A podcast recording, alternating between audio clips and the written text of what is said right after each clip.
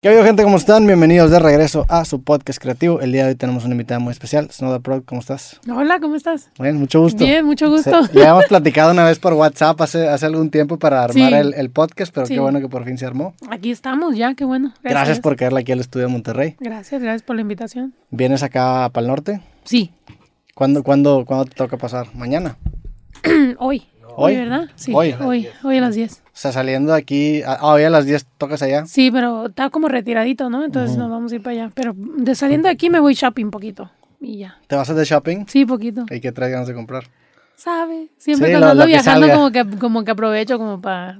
Pa- ya sabes. ¿Para llevarte recuerdos de acá? Sí, para decir, oh, es que, es que estaba viajando y de- no tenía ropa. Entonces, así es mi excusa. Sí, sí es una gran excusa porque también yo, yo de repente la aplico de que te, te compras cosas en lugar de estar comprando souvenirs que luego no vas a acabar usando, ¿no? O sea, Sí. vas a Nueva York y a lo mejor te compras una gorra de los Yankees en lugar de comprarte una...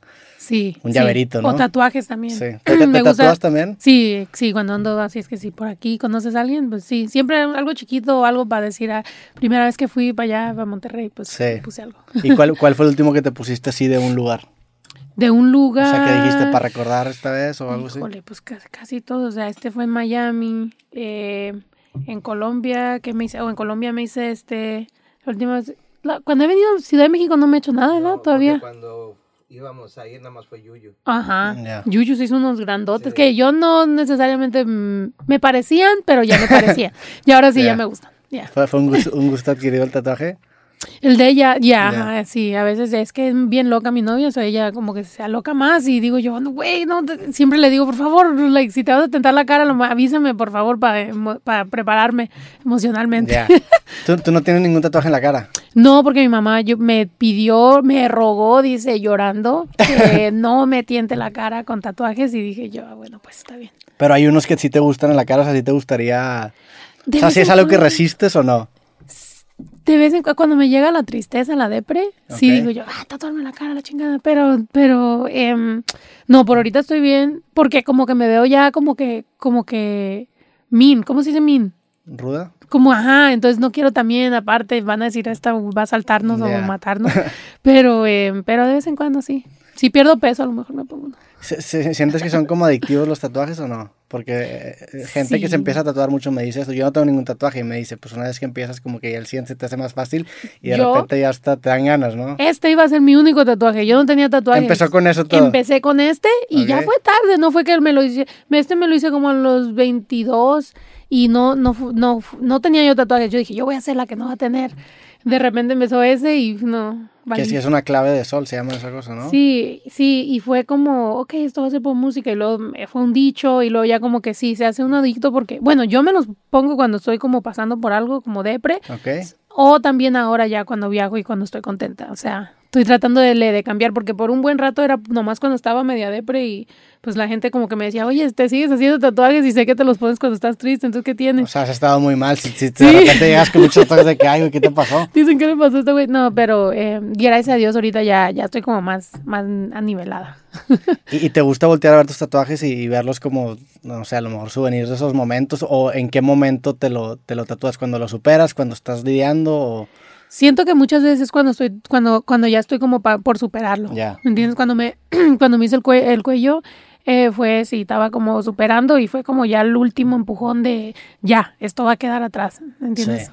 Sí. Como, como que el ser humano también a veces es bien visual con las cosas que llega como a superar, ¿no? O sea, en otro ejemplo, pero parecido, ya hubo un tiempo que leía muchos libros electrónicos y los terminé de leer y me compré el físico nada más para tenerlo, para tenerlo así como trofeito. Ujú. Porque como que ver de cierta manera lo- el- lo- los obstáculos visualmente que has pasado, pues Sí. te, te ayudan a también a darte crédito de vez en cuando de que, oye, pues sí, sí has superado ciertas cosas, ¿no? Sí, también es, bueno, la meditación mientras que, que tienes ese dolor, como que, sabe, y ahí ya estamos llegando a los traumas, pero, pero sí, o sea, cuando estás ahí, te estás sintiendo y dices tú, yeah, like, ahora sí, ya, ya va a quedar atrás. No sé. ¿Cómo empezaste tú en la música? Sé que, sé que tu papá estaba involucrado con, con los mariachis, que te escribió incluso dos canciones, ¿no? Y empezaste Sí. desde muy chiquita. ¿Así, fue directamente con el género de mariachi o cómo fue? Sí, fue con mariachi, mi papá y mi mamá siempre, pues era la niña que decían, oh, ponte a cantar en cuanto había una fiesta o un, un cumpleaños o algo. Decían, no, Claudia va a cantar. Entonces me decían que cantara y, y no más. Y ya cuando fui creciendo, como que todos los chiquillos como que se burlaban. Cuando me ponían a cantar, pues todos, ah, está cantando la Claudia. Y yo, ah, ya no quiero cantar, dije yo, qué, qué vergüenza. Y no sé, de repente me salió el rap, me pareció, empecé a cantar poquito en el rap y ahora estamos donde estamos, pero sí siento que todo obviamente viene de, de con mi papá y de la familia de mi papá, que mi abuelito fue, fue músico en un mariachi por toda su vida.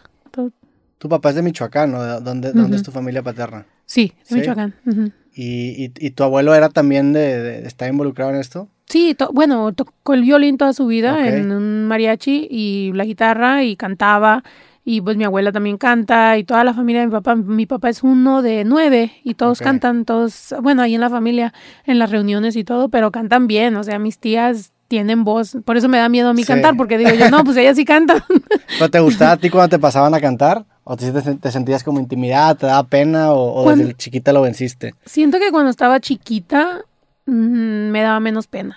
Ya cuando fui creciendo y uno se vuelve como, como teenager, ya como que te da más vergüenza y dices, no, no, no me digan que cante, yo quiero estar aquí en una esquina vestida de negro, pero y ya al final ahora ya, pues sí, no me gusta también de todos modos. Si me dicen, si dicen, ah, tú que eres rapera, ponte a cantar, pues no voy a querer Sí. cantar. Es como, no sé, no me gusta grabar y me gusta el escenario, pero así como cuando hay como tres personas o cuatro personas me da vergüenza. Sí. Me, me, me gusta también, me, me aventé una entrevista viejita que tenías tú con Snoop Dogg y que te preguntan de que si eres mexicana y si le dices que sí, as fuck. O sea, desde, desde, desde siempre has abrazado tú mucho esa identidad, ¿no? Sí, sí, por eso es porque de vez en cuando me sacan de quicio cuando dicen, ah, esta apenas empezó. Y digo yo, güey, tengo tantos años yo representando y cuando no era, no era una cosa todavía en, en Estados Unidos, o sea, esto de, de ser mexicoamericano. Siento que ahorita ya está subiendo mucho y gracias a Dios que pues todos traen la bandera y todo, pero sí, ha sido, ha sido rato. Y Snoop Dogg siempre ha sido bien, bien, bien cool. Cuando hice el video con, con Nata y con Obi, llegó el Snoop Dogg y me preguntó por mi mamá. Dice, ¿cómo está tu mamá? Y yo, Snoop Sí. Dogg preguntándome de mi mamá. Chistoso. ¿Cómo, ¿Cómo se empezó a generar esa relación?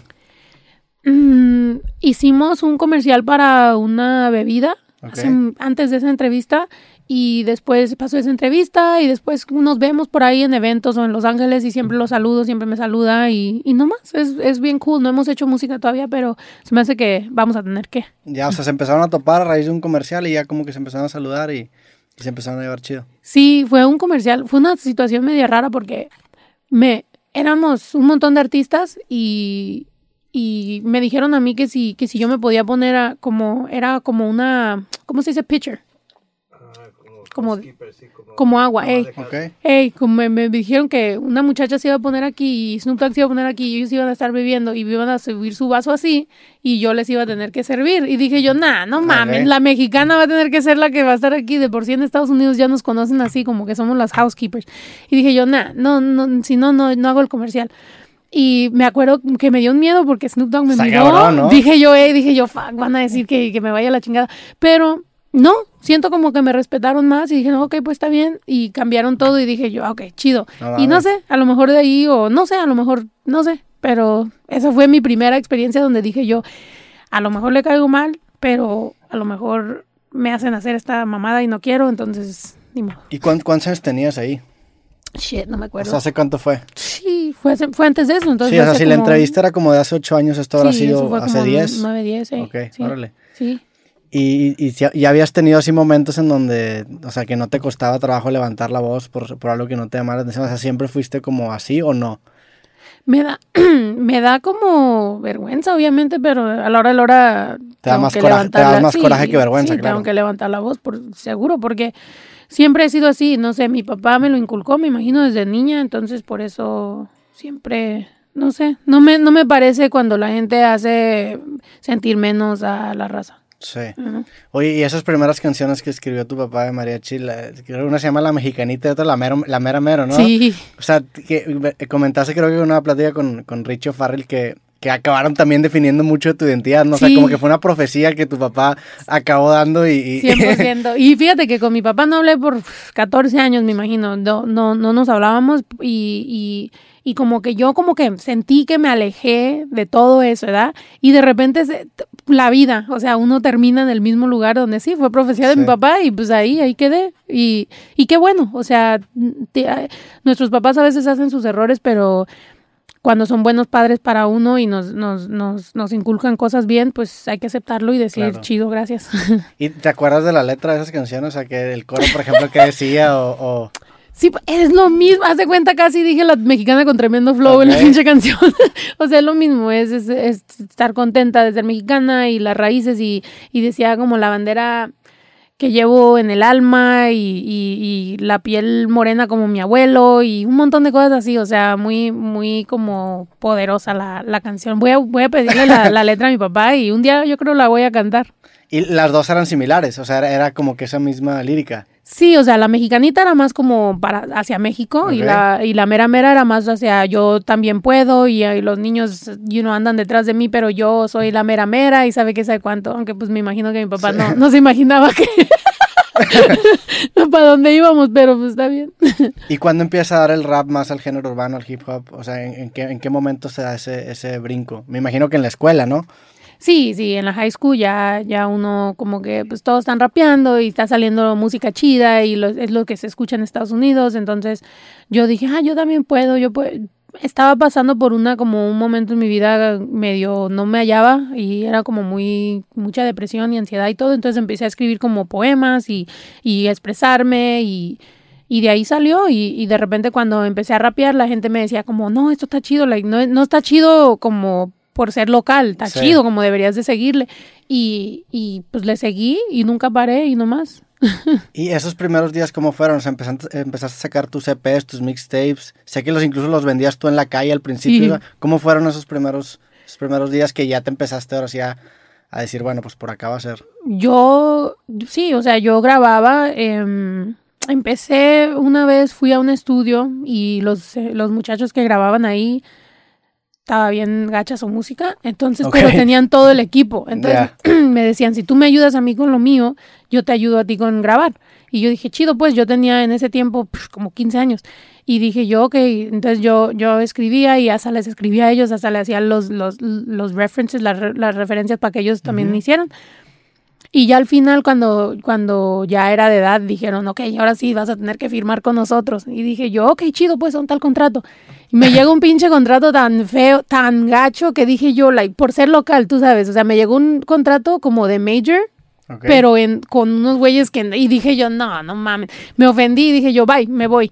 Me fui, compré mi computadorcita, mi los cosita. contratos de mayor son estos que les llaman como 360 o cómo se llaman o 180. Sí, pero ¿cómo? haz de cuenta que era como, nosotros vamos a hacer 50 mil dólares antes de que tú veas 25 centavos por cada CD que tú vendas. Ya, sí, no Y no mames, o sea, iba a ser toda la inversión mía, todo el trabajo mío y, y- y ellos nomás ahí. Y dije yo, pues qué gachos. Y me salí y compré Pero mis ¿qué, qué, cositas. qué tan cerca estuviste, por ejemplo, de caer ahí? Porque muchos artistas sí caen en eso y nada más como que firman por, por la emoción. ¿Te Sí. estuviste cerca? Te, o sea, tú mismo lo leíste y dijiste, no, es una mamada. ¿O cómo fue el...? Pues, pues sí eran mis amistades y yo pensé, ok, pues son mis amistades, pero al leerlo dije yo, hice las matemáticas y ya sabía yo cuánto trabajo estaba haciendo. Fuera diferente Sí. que yo estaba llegando y todo me lo estaban haciendo por mí, porque también hay, hay situaciones así. Si yo llego y dicen, nosotros vamos a hacer todo esto y tú nomás escribes. Sí. Pues chido, pero cuando uno tiene que ir a vender los CDs, tienes que escribirles, estoy escribiendo a ellos, estamos, ¿me entiendes? Ahí es cuando ya es como, ok, güey, pues qué chingados. sí, Entonces, compré mis cositas, empecé de cero, eh, no se oía tan chida la música, pero dije yo, por aquí, por algo se empieza. ¿Qué compraste? ¿Una laptop? ¿Una interfaz? Tenía ya una computadorcita de esas, las viejas, las Mac, Ok. pero y tenía eso y luego tenía, me compré un Pro Tools y una interfaz de Pro Tools como 500 dólares lo compré en, en, en un, como re- una regateada Friday, un- sí, no, en un, un, un güey se estaba retirando de la música, dijo que intentó y que no se podía y lo puso así como en Craigslist. No. Y dijo, eh, dijo, no, ya, esto no es para mí. Y dije yo, bueno, pues de aquí soy. Y la compré. Y era, Em. era una buena interfaz, entonces. Sí, sí, Sí, sí, o sea- era Pro Tools. O sea, si la compraste en Craigslist y de 500 dólares, era una buena, una buena interfaz, sí, ¿no? sí, de, en, ese, en ese tiempo, Yeah. like, 500, sí, ahorita, bueno, ahorita las puedes encontrar más, pero era más difícil en ese Sí. entonces con- encontrar buenas. Entonces eso, eso fue casi regalado porque valía como 1500 en ese tiempo. Sí, ahorita ya hay más Sí, ahorita. buenas y, y- y que cuestan 200, 300 dólares. Sí, ¿no? sí, sí. Pero en ese tiempo, pues, y, am, y nada, empecé a grabar, eh, empecé a quemar mis CDs, empecé a, a buscar cómo podía hacer pósters o lo que sea, venderlos en la calle. em, una vez la policía... ¿Sentiste perdón que te interrumpa, pero sentiste ahí que, que, que te sales de este, de este estudio y empiezas a hacer tu, tu propia música, que, que, a lo mejor diste un bajoncito momentáneo porque Sí. tú antes hacías, o sea, ¿cómo, cómo hacías, por ejemplo, ahí los beats o, o, o, o la música? ¿Antes te ayudaban ellos con todo eso o tú siempre estuviste involucrada? ¿O en dónde fue, por ejemplo, lo que te empezó a hablar al principio?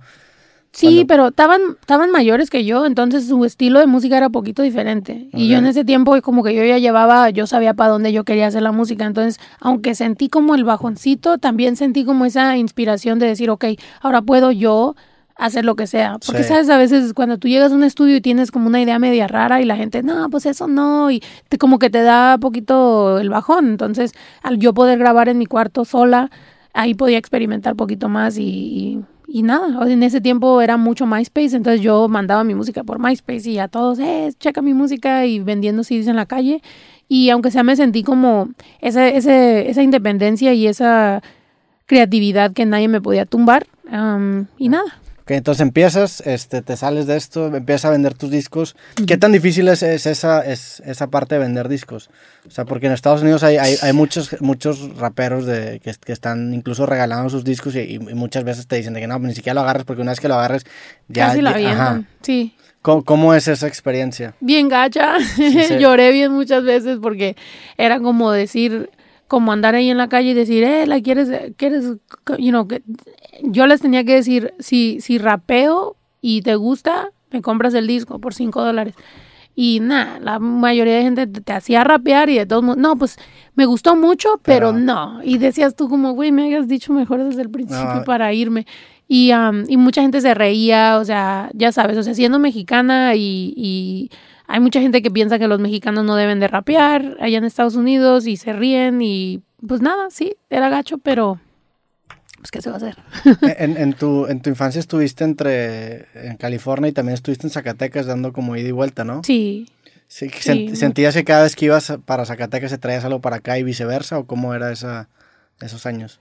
sí, para mí era, era muy diferente, porque en México mi mamá no es de un lugar así grandote que digamos, o sea, es de la mezquitera que está cerca de Juchipila y la Juchipila de todos modos no, no está tan grande tampoco, entonces era como muy como un pueblo, como como rancho, como vacas y gallinas y, el- la vida así como de rancho y me gustaba mucho. Em, y venía a Estados Unidos y pues de eso era mi vida, no, no sé nada más que eso. Entonces, sí, me gustaba poder vivir esas dos vidas como aparte. Like, como poderme ir Sí. para allá y vivir eso. Y por eso ahora en Estados Unidos tengo mi rancho, porque eso era lo que yo quería. O sea, yo quería esa vida de rancho, pero poder también trabajar y, y Sí. estar en Los Ángeles. Que ya la última vez que regresaste ya no sentías que era, más, que era así como antes o porque... Para mí no. Bueno, siento que pues mi abuela murió, mi tía murió, like muchas personas, o sea, la vida cambió, ¿me entiendes? Y pues desafortunadamente así es, las cosas cambian y pues da tristeza, pero ¿sabe? ¿Qué más se puede hacer? ¿Y cómo es tu día a día así ideal en, en tu rancho ahorita?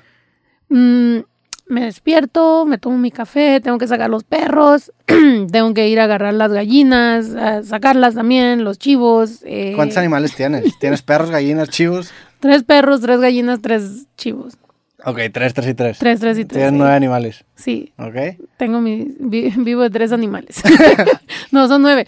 Eh, sí, entonces esos son mis, mis, mis prioridades en la mañana y después de eso, pues lo que venga, sea mercancía, sea música, sea, o sea, cada, cada día es diferente. Sí. Porque ¿Y tienes tu estudio ahí mismo o, Sí. o vas a otro lado? ¿Cómo no, es? tengo ahí mi estudio, tengo mi podcast en- ahí mismo, tengo todo lo de video ahí que mismo. tienes como 150 capítulos de podcast, ¿no? O sea, sí, sí, Tengo un eh, montón. Tienes bastantes. Sí, em, sí, pero es diferente, o sea, no, hay, no, no he tenido así como guests, ¿cómo se dice? Sí. Como invitados, no, no he podido hecho- hacer entrevistas, es como nomás yo y mi novia empezamos a hablar y, y así ha sido como un tomar alcohol con nosotras como por dos horas, pero ahora ya que acabo de comprar un, un bus de, de gira, un tour bus, Sí. am, ahí le estamos poniendo el podcast y pues vamos a ver qué se hace, un desmadre.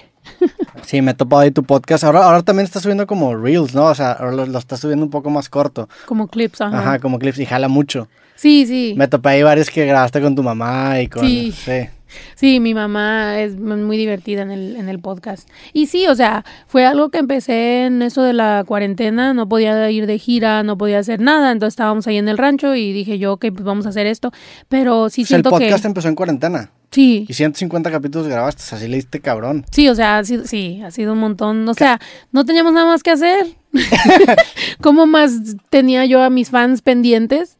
Siendo que la verdad hubo un buen tiempo donde uno se sintió como, ¿qué voy a hacer? ¿Qué va a pasar con mi Sí. carrera? ¿Se va a acabar el mundo? O sea, se me hacía difícil saber cómo voy a pagar los biles y la mayoría de mi carrera era por giras y por, por Sí. shows. Entonces dije yo, bueno, pues le vamos a dar acá por el podcast. Y sí me gusta mucho, nomás que yo siento que la, la estructura del, del podcast pues va a cambiar poquito y, y a ver qué pasa. Sí. ¿Te gustó empezar a tener esta plataforma para ya dar opiniones directas y frescas? Sí, sí. De repente sí te avientas tus rants ahí también, ¿no? Sí, sí, es, Sí. es para lo que para la Es mera cosa para- que es. Para es- desquitar. Sí. Sí, tomar de tu tequila y decir, no me pareció esto. Sí. sí. Este, y, y el, el podcast, antes tenías ya el canal de YouTube. Sí. Y el, el podcast nace después. ¿El podcast cómo se llama? Every Night Eh, Night. Every Night Nights y Every el Night- canal se llama Everyday Days. Ok, y antes el canal que subías. Am, como vlog, Ok. como nomás mis días o cosas así.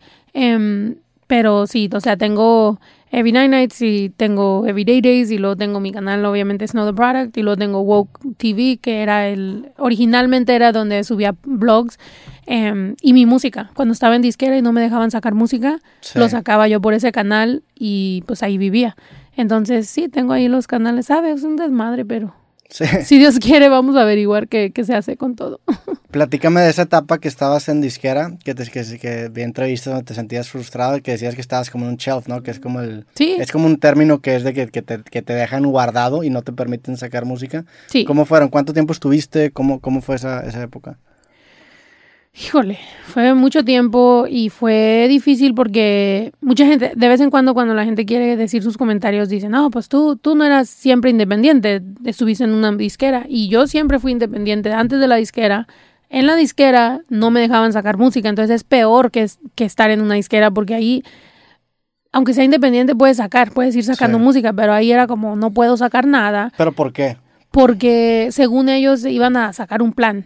Pero el, plan, el plan nunca salía, ¿me entiendes? Y cuando habían algún tipo de plan, a veces no voy a echar la culpa, o sea, no, no creo que haya sido maldad, sino que nomás la gente no entiende que soy mexicana, no soy puertorriqueña, que soy bilingüe, que, que tengo que decir las cosas de una manera que, que, que la cultura la llevo like, presente, entonces como que a veces las ideas que tenían eran como bien cursi, como bien estúpidas y, y, y si yo decía que no, pensaban que lo estaba diciendo por mal modo, pero era como, no, es que eso no, no, no es para nosotros, ¿me entiendes? Yo siempre me ha importado que, pues el día que yo ya pare de hacer música o que yo ya no esté, que digan, bueno, tuvo chido como representó, la que ella siempre ha sido honesta, ¿me entiendes? Entonces, era difícil porque, pues, hay mucha gente, hay mucha gente Sí. metida y las, las, las conversaciones y, y no, entonces... Y los planes de esta disquera son, son como que planes que ellos dicen que son planes como macros que consideran a varios artistas para que no se empalmen. ¿Es por ese tipo de cosas que te dejan en, en shelf? O sea, para que no se empalmen a lo mejor dos artistas parecidos o por qué era.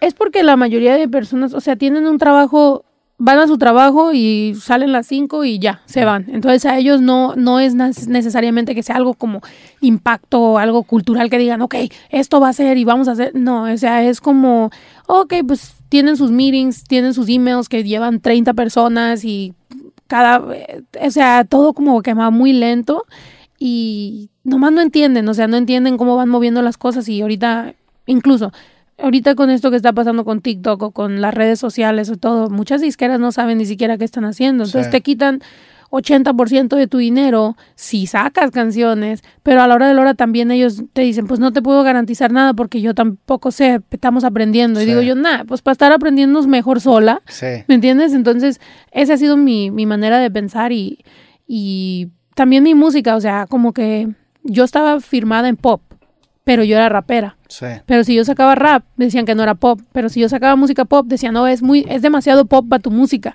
Entonces decía yo, entonces ¿dónde Sí, puedes? no te sentías en ninguna cajita. Sí, entonces yo, yo les mandaba música y lo decían, oh, esto es muy rap. Le digo, pues mándeselo al equipo de rap. Oh, no, nosotros no podemos mandarle nada al equipo de rap. Y digo yo, entonces, ¿para dónde, cómo le hago? Ya. Entonces nadie me podía tentar. Había gente que trabajaba en el rap que decía, güey, eres bien, bien cool, like, yo te quisiera poder ayudar, pero si yo tiento tu proyecto me van a meter a mí en problemas o me van a despedir. Y yo, entonces, Sí. ¿cómo chingados le voy a hacer? Entonces era como muy estresante, pero no tenía los huevos yo de salirme porque dije yo, no, sí quisiera que, que, que, que, que esto pase, ¿me entiendes? Que, Sí. que, que Sí, haya pues sido de- por... Y de cierta forma salirte a romper un sueño, ¿no? Que, Sí. que, tú, que tú tenías y te hacía ilusión y, y- y lo veías. Me, me identifico también porque veo que eres una persona que, le gusta mucho la cultura DIY y te metes en todo el proceso. Y me, me imagino también que por eso ese tipo de estructuras tan rígidas te acaban volviendo loco. Sí. O sea, eso que dijiste hace ratito, por ejemplo, lo de cuando, cuando te ofrecieron firmar eh, los, tus amigos de la infancia, que tú decías de que no, pues yo estoy haciendo todo. O sea, todavía si me dijeras, tú me estás aportando mucho, pero la realidad no sí. pues el porcentaje haría más sentido. Algo así me pasó con mis libros. También yo, yo saqué el primer libro, El México Lindo y Querido, lo saqué independiente, se me acercan editoriales y te ofrecen pues contratos estandarizados y dije lo mismo, oye, pues no me estás ofreciendo tanto, o sea, la audiencia lo estoy poniendo yo, el diseño ya lo puedo resolver yo, el libro lo estoy haciendo yo, no, no le veo Exacto. ese, ese, ese porcentaje gigantesco que a estar quitando. Sí, sí, no, y, eh, porque la mayoría de veces con creativo, con personas creativas, eh, lo garantizado está que tú vas a entregar algo. Sí, Pero ellos no te garantizan nada. Dicen, no, pues lo vamos a pitch. Sí. O lo vamos a, vamos a ver. Pero, pero digo yo, pues lo que yo te voy a dar está garantizado y el dinero que yo voy a aportar está garantizado. Y el empeño y el trabajo y la audiencia. Pero, ¿qué me van a garantizar ustedes? Más que el, el advance. Yo ahorita yo que eso ni en, siquiera es, un, es nada que te están dando, o sea, es dinero que eventualmente van a cobrar. estoy en un lugar donde yo ya, ahorita cuando me llegan con un advance, digo yo, no, gracias. Like, Sí, sí, sí. literal, no, no me importa porque yo tengo buen crédito en Estados Unidos, bancos me prestan, estoy bien y no me van a quitar porcentaje, nomás lo pago con interés y Que ya. eso es un advance, es un crédito, o sea, es, Literalmente es exactamente lo mismo, sí. So, ya. So, por eso a veces como que me miran como media sangrona, pero digo yo, pues es que, que no me no me cabe en la cabeza cómo eso puede servir para una persona como yo. Sí. Un artista nuevo que viene y que necesita todo eso, bueno, a lo mejor se las paso, pero desafortunadamente yo pues ya ya llevo mis años en esto y pues ya no que también es malo, ¿verdad? Claro. O sea, también desafortunadamente para mí em, no quepo en muchas situaciones, o sea, ya a huevo lo tengo que hacer así. ¿Y cuánto tiempo te costó salirte? Fueron varios años porque me llegó un A&R, que Si- gracias si a te da Dios, frío, la pagas, Sí. ya, ya sabes. me llegó un A&R, que gracias a Dios sí, sí fue chido y dijo, mira, dijo, ¿Qué yo es, sé un, qué es un A&R? A&R es el que, ¿cómo se dice en español? Relaciones públicas. Ah, ok. Sí, el, el que, sí, trabaja con, con, sorry, entonces, el que trabaja con la música. Me dijo, dame chance de entrar a tu equipo aquí en esta disquera y si no sirve, te, te dejo ir. Ok. Y pues yo, como te dije, daba- tenía todavía mi ilusión de dije, a lo mejor algo va a salir de esto. Y le di, le di chance y, y trató, y, pero no le seguían el rollo y pues nomás yo y él, y yo lo miré y le dije, mira, gracias por tratarme de ayudar, te entiendo, sé que tú quieres ayudarme, le dije, pero tú no tienes el, el juice aquí con Sí. todos y yo tampoco, dije, y, y nomás nosotros dos no, no vamos a poder, entonces dame mis papeles de salirme y ya yo me las averiguo. Y lo vi en los Latin Grammys y, no- y, y, pues me abrazó y dijo, güey, dice, qué bueno que te está yendo bien. Dice, yo, ¿qué más hubiera querido Sí. poderte ayudar? Dice, pero gracias a Dios que, que estás bien. Y dije yo, "Pues, chido. Y te intentó ayudar, me imagino que intentando conectar a lo mejor todas las áreas que hay, porque como son muy rígidos, eh, es como, como tú dices, a lo mejor es gente que nada más va a trabajar, termina de trabajar y se desinteresa completamente su trabajo, entonces no se puede generar una continuidad larga, ¿no? Sí, o sea, en la industria, bueno, en México todavía no, no entro muy bien en la industria de música, pero en Estados Unidos sé que la mayoría de gente son interns, ¿cómo se dice intern? Eh, becarios. Sí. son- ayer tuve justamente esta, discusión y no, no encontré una traducción de Sí. intern. Son de, de medio tiempo, no Sí, sé. entonces sí, o sea, son interns ah, de medio tiempo, son, son, son empleados y siempre están buscando dónde van a mejorar su situación. Entonces, no es como que digan, no, aquí está un artista y yo la voy a llevar hasta arriba. Sí. No, o sea, ellos están buscando dónde van a mejorar. Hoy están en esta disquera, mañana están en esta, ya son manager de acá, son, entonces todo el mundo se anda acomodando donde puedan y pues está bien, cada persona su vida, pero para un artista es difícil porque pues esta es mi vida. Entonces, Sí. igual como tú mañana puedes firmar tres más mujeres y decirles, miras, miras, no, síguela a ella y, y, y hazte como ella y vamos a hacer dinero. Yo, esa es mi única vida, mi única carrera. Yo, entonces, a, a veces como que sí, uno se enoja porque digo yo, güey, estás más preocupado por ir a un party y, se- y sentarte con un TikToker o con una pinche persona famosa que ayudarme a mí y este es tu trabajo. Entonces mejor lo hago yo sola. Es que es, eso que dices es muy cierto, porque sí, a veces es, es difícil decir, o sea, externalizar eso, decir de que, güey, yo nada más tengo una fuente de ingresos que soy yo, o sea, si yo me acabo quemando a mí mismo, se me acaba todo. Y generalmente esta gente, pues a lo mejor le apuesta a varios proyectos para di- diversificar un poquito su riesgo, Sí. mitigarlo, pero tú le estás echando todo, entonces necesitas también gente que esté involucrada en ese mismo barco y que vea el, el- Sí. de la misma manera que, güey, esto es todo, o sea, le estamos apostando de todo Sí. a, este, a este proyecto, ¿no? Sí, que por eso me llamo Snow the Product. Yo sé que soy un producto. Snow es un producto. ¿me entiendes? Pero este producto tiene sentimientos y tiene vida y tiene Sí. un hijo, ¿me entiendes? Entonces no es lo mismo que, que par- eh, part-time le vas a echar la- las ganas a promover un, un bote de, de soda, ¿me Sí. entiendes? O sea, yo soy una persona. Entonces, si tú me estás, si tú estás jugando con mi tiempo, estás jugando con el tiempo que puedo pasar con mi hijo, que puedo yo darle de comer a mi familia, que todo lo que puedo hacer yo. Entonces, lo que yo paré de hacer es aceptar la gente en mi equipo que tiene su mente en otros lados. Está bien, dale para allá. Tienes 10 otros artistas, dale para allá. Pero conmigo vamos a hacer algo porque va a ser meta y vamos a subir hasta arriba y va a ser algo cultural que digamos, cuando yo ya no esté haciendo música o yo ya no esté, que digan, güey, eso estuvo bien chido, esa, es- esa película está chida. Oh, wow. Así llegaste al, nom- al, al nombre Product. Sé que tú te llamabas Snow White, te metiste pedos con, con Disney y dijiste, ya, mejor para seguir yendo a Disney, no, no, Sí. no le hacemos tanto de todos. Pero el- el- la palabra Product, así llegaste a eso, o sea, fue con Sí. esa racionalización. Sí, porque soy cáncer, soy llorona, soy bien emocional, yo, yo fácilmente me, me, me da el bajón, entonces yo traté de separar Snow de, de Claudia, ¿me entiendes? Em, y pues Claudia, soy poquito más tímida, poquito más como sentimental y Snow the Product es como pues mi alter ego donde, Sí. donde ahí sí puedo ser yo like ah que no adivinan quién acaba de llegar ¿me entiendes? entonces es, es como Sí. diferente pero simplemente por eso por tratar de protegerme a mí misma porque pues es, es, es mi vida ¿me entiendes? Sí. ya tengo tantos años en esto que la gente no entiende que que he dado mucho por esto y, y a veces uno ocupa también su, su- sus momentos para mí misma, para Claro. Claudia. Sí. Me gustaría conectar un poquito la parte en donde empiezas, empiezas a vender discos con la parte en donde te firma este, la disquera. Este, eh, ¿qué, qué fue lo que, lo que para empezar llamó la atención? Sé que sacaste una canción que le fue muy bien que se llama Holy Shit, si no me equivoco. Sí, fue esa y fue Drunk Love también. Ok. Ajá. ¿Cómo, cómo, fue el sacar esa canción? ¿Fue tu primer éxito? ¿Cómo, cómo empezó a cambiar las cosas de, de vender discos en la calle y ya empezar a, a- a- a que las disqueras grandes te muestren interés? Eso también no lo, no lo menciono mucho porque aparte de esos primeros amistades que tuve, tuve otras donde yo ya había hecho este proyecto de Holy Shit, Drunk Love, todas estas canciones. Las hice con mi, con mi amigo Pumba, que incluso ahorita está en el hotel, siempre anda conmigo, es mi Ok. productor y mi DJ. Em, hicimos este proyecto y me llegó una, una disquera independiente de Mexicoamericanos. Ya habían llevado al otro artista y me dijeron, yo en ese momento estaba embarazada. Entonces yo ya iba a sa- salir de la música, pero tenía mi proyecto terminado. Y, am, y me dijeron que sí, que sí quería trabajar con ellos, que sí que lo otro, que van a hacer todo esto. Y dije yo, ok, pues chido, el, el negocio no estuvo tan mal, era, se me hace que yo 42, ellos ah, 58. ¿Ok? Y dije yo, ok, pues ahí está, está bien. Aunque yo hice ya toda la música, pero si ustedes me ayudan, yo estoy embarazada ahorita, ayúdenme. Sí. Em, ¿Estabas sa- casada ahí en ese, en sí, ese en ese entiendo, sí. Sí, en ese, en ese tiempo sí. Y desde um, sac- saco yo esta música, eh, hago yo todo el, el release y pagué los CDs y todo. Y dijimos, vamos a hacer un- unos videos. Ellos querían a huevo hacer una- unos videos para otras O canciones. sea, tú metiste la lana de, de todo. Del CD, sí, de, de hacer el print y todo, ¿Cuánto porque yo lo iba a vender, sí, yo lo iba a vender en la calle y pues de todos modos yo no vivíamos en el mismo lugar, Mm. entonces estaba lejos. Entonces sacamos este, vamos a hacer video y a huevo tan con que no, no, nosotros queremos hacer video a esta.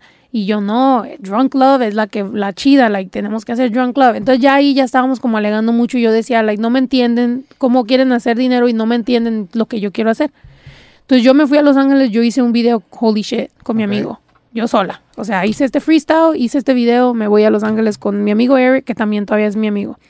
Em, Drunk Love, ese sí hicimos el video, pero pues todo pusimos. Era mi ex esposo el que está en el video, era el carro, o sea, todo pusimos nosotros. Ok.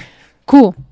Trabajan estas dos canciones y ya luego, luego se, se adueñan los viejones acá. ¿verdad? Nosotros, no, nosotros te, ayudamos con todo esto. Y yo, güey, fue todo un pleito por hacer esto y al final lo tuve, terminé haciendo yo. Ahí empiezan a llamar las, lo- las disqueras porque les gustó Holy Shit y les gustó Drunk Love. Y dije yo, de aquí soy. Cool. Acepto la disquera porque ya de todos modos tenía este deal con estos güeyes y ya estábamos viendo que no. Y nunca me pagaron, por cierto. 10 años de hacer música, de, de hacer dinero de esas ca- canciones y nunca me pagaron. Hasta la fecha. Hasta la fecha. Que el- tuve que tumbarlo apenas hace unos meses ese CD porque la verdad, pues sí, no, ni sus luces Sí. ni nada, ¿verdad? Y, ¿cómo se llama? Entonces me fui a Atlantic y aunque sea allá pero, en pero, ¿co- Atlantic... co- ¿cómo se popularizó las canciones? ¿Fue boca a boca? O sea, hay, YouTube, en ese tiempo YouTube, gracias a Dios, subió mucho y ya de ahí, en eso sí me ayudaron ellos, fue que, que me, me lo pusieron en, en Moon 2, pero en YouTube ya había subido, o sea, porque Holy Shit ¿Qué es Mundos? era un canal. Ah, de- un canal. Sí, pero no era así como que digamos, Holy Shit fue en YouTube y lo, lo, lo subió, ¿cómo se llama? En ese tiempo, World Star Hip Hop. Ok, ¿Se acuerdan ah, de sí, eso? sí, sí. Ok. Esa es la página donde de repente hay eh, que se agarran a golpes, Sí. ¿no? Que tiene... Tenía un amigo yo en World Star Hip Hop. El momento que suben a World Star Hip Hop fue Truena. tronó. Pero fue puros comentarios. Sí. Who this fucking bitch? Que fucking Mexican bitch. Y que sabe que eso cuenta. La- Y yo, la- "Está la-. O sea, a fin de cuentas te acaba, te acaba beneficiando en que te acaban conociendo. Sí. Pero esa página de Wall Star Hi- Hip Hop ha generado videos virales y, y generalmente, o no, al menos que lo vea mal, es como, un- es como muy tóxico, ¿no? El, el, ambiente, o sea, generalmente salen cosas virales para mal. Sí. Sí, y es, es una página independiente en donde suben videos y, y- y ahí se, mismo se viralizan y... Sí. Y- Sí, entonces sí, pero de todos modos en ese tiempo te ayudaba a tu YouTube, porque si tú lo subías ahí y se, se hacía viral, te todavía te aventaban a YouTube. Ahora Ya. ya como que cuando lo suben ahí se quedan ahí. Sí, es un video ya interno, ahí, Sí. ahí el link de, de- Sí. de YouTube, ¿no? Sí, pero ahí antes, ajá, entonces Sí, Holy ¿Sigue Shit estando subió. muy activo Wall Star Hip Hop o no? No, no creo, la verdad, porque ahorita ya más gente como que usa como Instagram y TikTok y todo eso, que también son bien tóxicos los comentarios, ya sabes, o sea, la Sí. gente tiene sus opiniones. En ese tiempo me tuve que aguantar porque sí, o sea, mucha gente como que, ¿esa quién es? Y que esa qué, no vale. Y yo, está bien, pues, pero denle, denle play. Y de ahí fue de donde salió y pues sí, me cambió la vida porque cuando me llegó la disquera, yo nunca había visto un cheque y Sí. dije yo, shit, ya con esto, y imagínate, acabo de tener a mi hijo, de, estaban últimos meses de, de embarazo, tuve a mi hijo, me llega la disquera, no les dije que tenía un hijo que, que recién nacido, o sea, yo me hice la, you know, y llegué, firmé, y ya al último ya se dieron cuenta que tienes un hijo, y yo ya, dicen, porque hubieran cuidado su, in- su inversión, hubieran dicho, pues es una- en ese tiempo era difícil ser Sí. una artista mujer con hijo, pero ahorita pues ya, ahora sí sirve. Pero ¿Y, y- y pasaste en, en ese momento cuando sacas este disco antes de, de la disquera o era un mixtape o era un EP que era? Era un... Era como un álbum, o sea, ¿Era lo saqué yo como, lo saqué dos veces, dos, dos maneras. Hice una como limitada y lo hice mixtape y lo subí gratis. Y hice la versión pagada, que era poquito más extendida, se llamaba Unorthodox. Sí. Y, am, y ahí pues era según mi manera de que compraran el, el, el CD. Aunque pues como te digo, sí. no... Pero ni siquiera, no, no estabas en ninguna tienda, o sea, ¿era todo lo vendías a mano o tenías ya tiendas que les dejabas discos? Y te- En iTunes, no, lo subíamos en Mm. iTunes nomás y, y todo lo vendía a mano, sí. O sea, iba, hacía mis shows y yo ahí me llevaba mi, mi, mi stack de CDs Sí. y pues lo vendía así. Y esos primeros shows el, eh, eh, que empezaste a dar, te llevabas ahí tus discos y, y los, los acabas vendiendo fuera de, de los shows. Sí, Eso es donde más sacas lana. O sea, yo, yo cuando empecé a hacer conferencias, yo me llevaba mis libros, también mi cajita de libros, sí. y de lo que más ganaba era de la venta de mis libros. ¿También era para ti eso? Sí, también, bueno, vamos a decir, me, me, me- allá hay como car shows, que no son festivales, o sea, es nomás como un, como así como, pues tienen una stage y, tien- y haces tu show, pero no es así un festival como lo que nos imaginamos aquí. Em, y había eso, y so- yo a mí no me conocían, pero yo andaba caminando por todo el pinche de festival y yo, yo voy a estar al ratito en un- la stage, ¿me quieres comprar mi CD? Y entonces yo vendía así, y sí, la primera vez que hice 500 dólares, dije yo, fuck, ya, ya la hice. Y me llama mi mamá el día próximo, dice, no puedo pagar el carro, me puedes mandar dinero. Y yo, fuck, me hice con 500 dólares. Pero se los mandé y sí me sentí bien como, estoy aportando por mi familia. Yo O sea, así se, te- así se te fueron tus primeros 500 dólares. Sí. Literalmente un día al siguiente. Al día siguiente mi Sí. mamá, sí, pero qué bueno, porque siempre me he sentido yo como que yo, yo eso es lo que quiero hacer, o Sí. sea, yo quiero sentirme útil, como que estoy, estoy ayudando a mi familia, entonces, Te- te- bien. tenías, ten- se- se- estás a punto de sacar una disquera o quieres tú sacar una disquera, ¿no?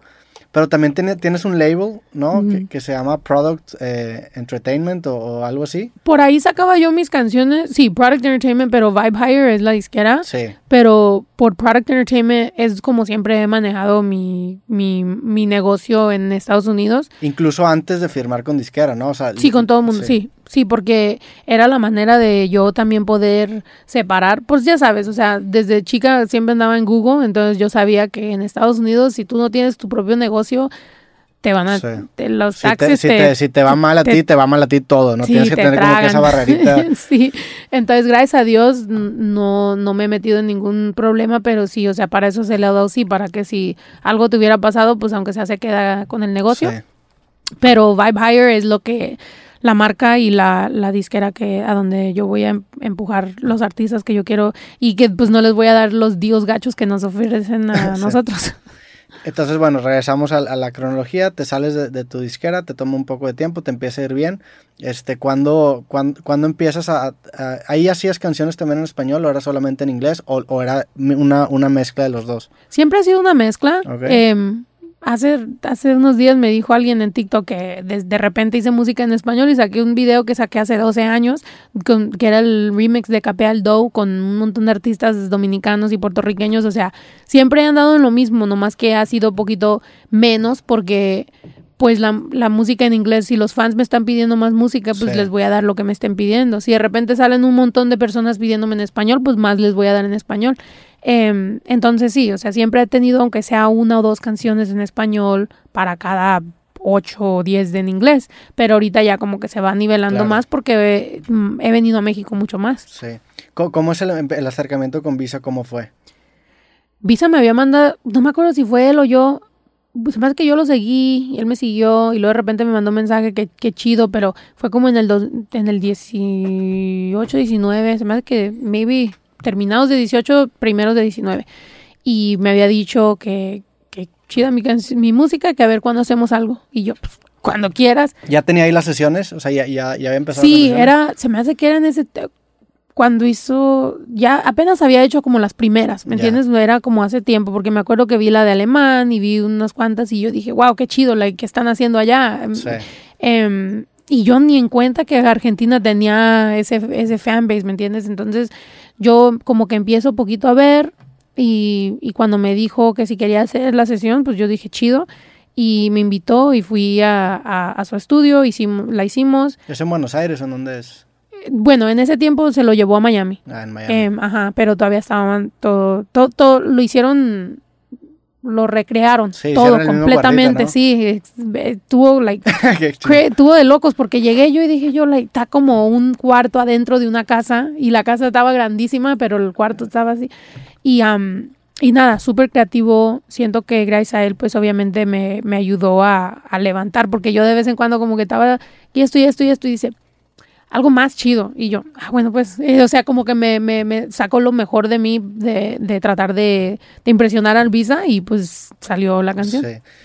Lo, lo que se me hizo también bien chingón de, de tu sesión es que siento que entendiste bien cabrón el formato y lo que iba a representar, porque de cierta manera te presentas con el público mexicano y le dices, por si no me conoces, soy Snow, la mexicana con tremendo flow, que también esa línea ahorita hablamos de- del impacto que tuvo, pero, eh, o sea, se- el, para, el, para la persona que yo, por ejemplo, no te conocía hasta después de la sesión de visa, Sí, sí fue que a la madre, o sea, porque incluso dices, pues ya llevo ya rato dándole sí. y, y creo, siento yo que entendiste muy bien quién te iba a consumir y acabaste sorprendiendo pues a gente como yo y te Sí. volviste un fenómeno.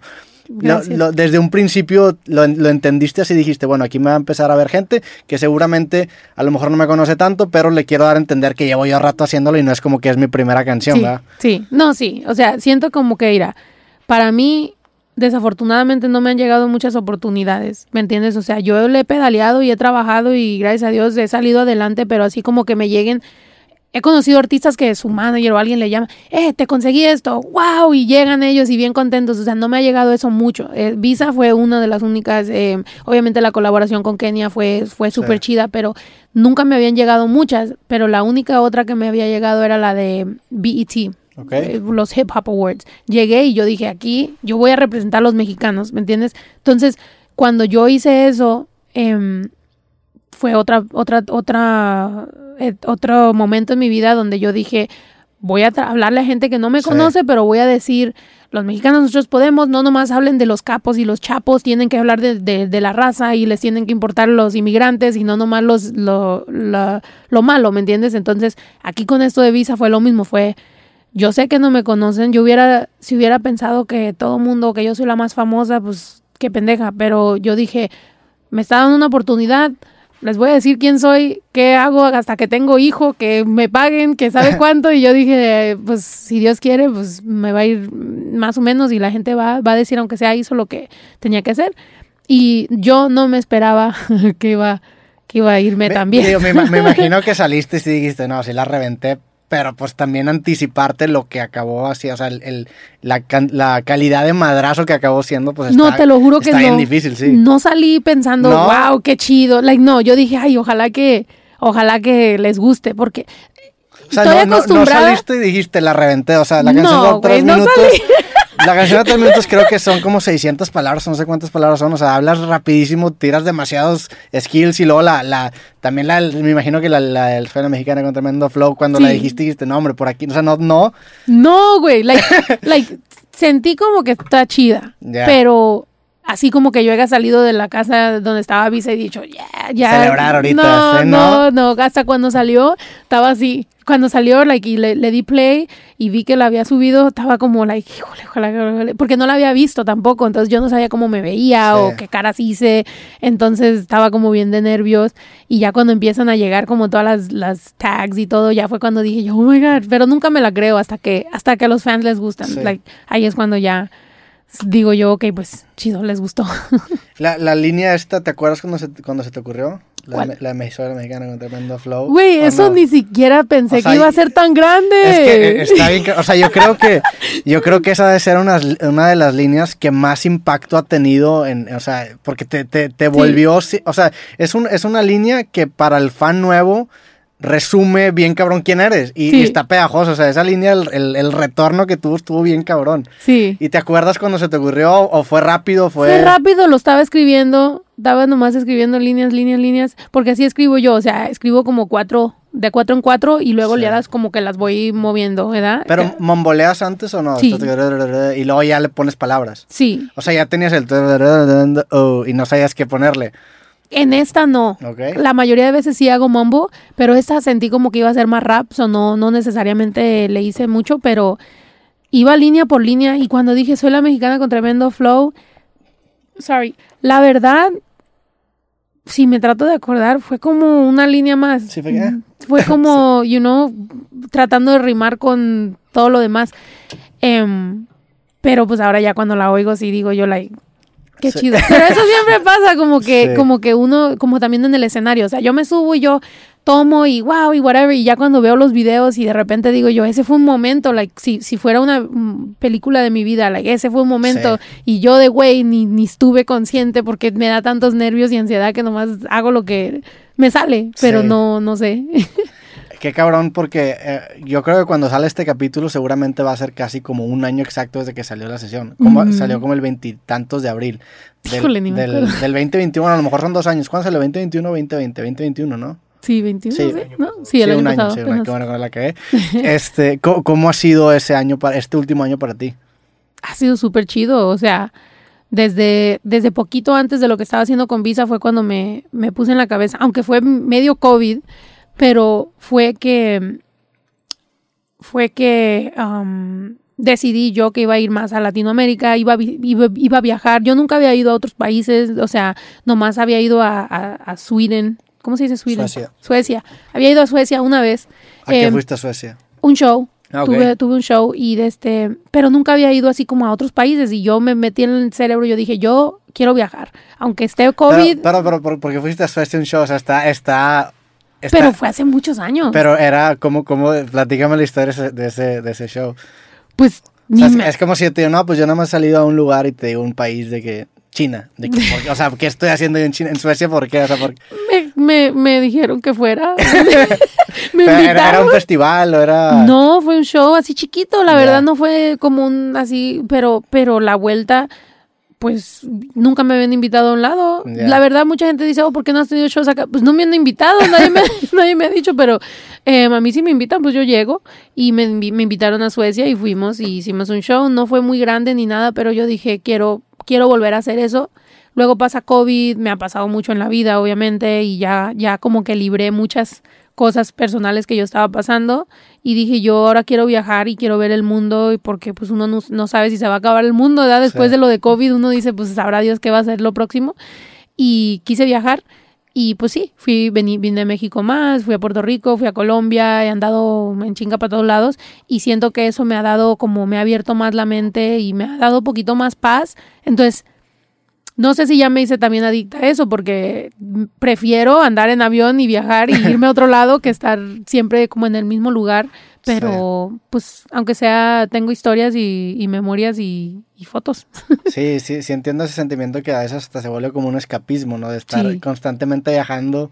Sí, Porque si- siento yo también que parte de la magia está en, en, en como que no dejarte abrumar por lo que te está pasando. sí. Y si te quedas en un lugar quieto, como que dejas que todo te eventualmente te alcance, ¿no? Sí, no, sí, y también yo pues te- con tantos años que llevo en esto y, y español, inglés y mexicana o americana o esto, lo otro, casi a veces uno siente como que no, mejor, mejor andar por el mundo, ¿me entiendes? Sí. O, o, o no, no, no, no quedarte ahí. Y también conocer gente y también la, la vibra del- de, diferentes cosas, como yo puedo estar aquí, como cuando llegué, llegué de Ciudad de México y me tira, le, le tiré a Nodal, de repente se me metió la cabeza, dije yo, debería de hacer una canción con Nodal, le tiré un, un un mensaje, me dice, hey, dice, hoy, hoy mismo, si quieres, vamos al estudio. Y entonces llegando yo a Los Ángeles, grabamos. No. Pinche canción sasa Sí. que acabamos de hacer. No mames. Y fue nomás así, lo mismo con Kenia. O sea, yo estaba en TikTok en vivo y alguien me dice, oh, tírale a Kenia. Y dije, ok, pues le voy a tirar ahorita mismo. Al próximo día teníamos canción. Sí. O sea, esa es la razón porque yo soy independiente. Esa es la razón porque a mí me gusta hacer las cosas a mi modo. Porque si alguien me cae bien y yo entro al estudio y grabamos, es como más orgánico y se siente chido y, y- y me dan ganas de promover la canción y me da emoción Sí. que cuando está como bien planeado y el, este manager es que hace esta canción con esta persona porque esto y lo otro, y yo digo, ay, qué aburrido. Entonces yo prefiero viajar y hacer videos y, y divertirme y tomar un chingo y nada más.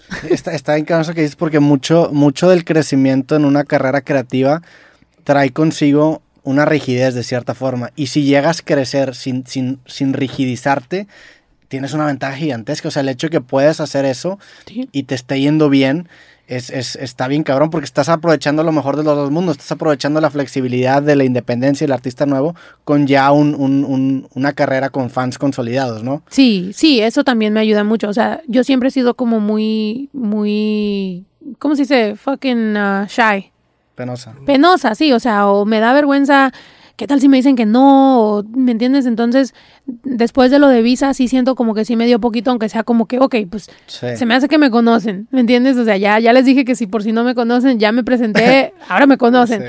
Entonces, sí, me ayudó a, a poder decir, ok, que no me dé vergüenza tratar de, de, de colaborar o trabajar con más gente, porque en Estados Unidos en inglés, como que muchas veces los artistas compiten con, con no, no, no se ayudan mucho, ¿me entiendes? No se, no, no trabajan entre ellos mismos.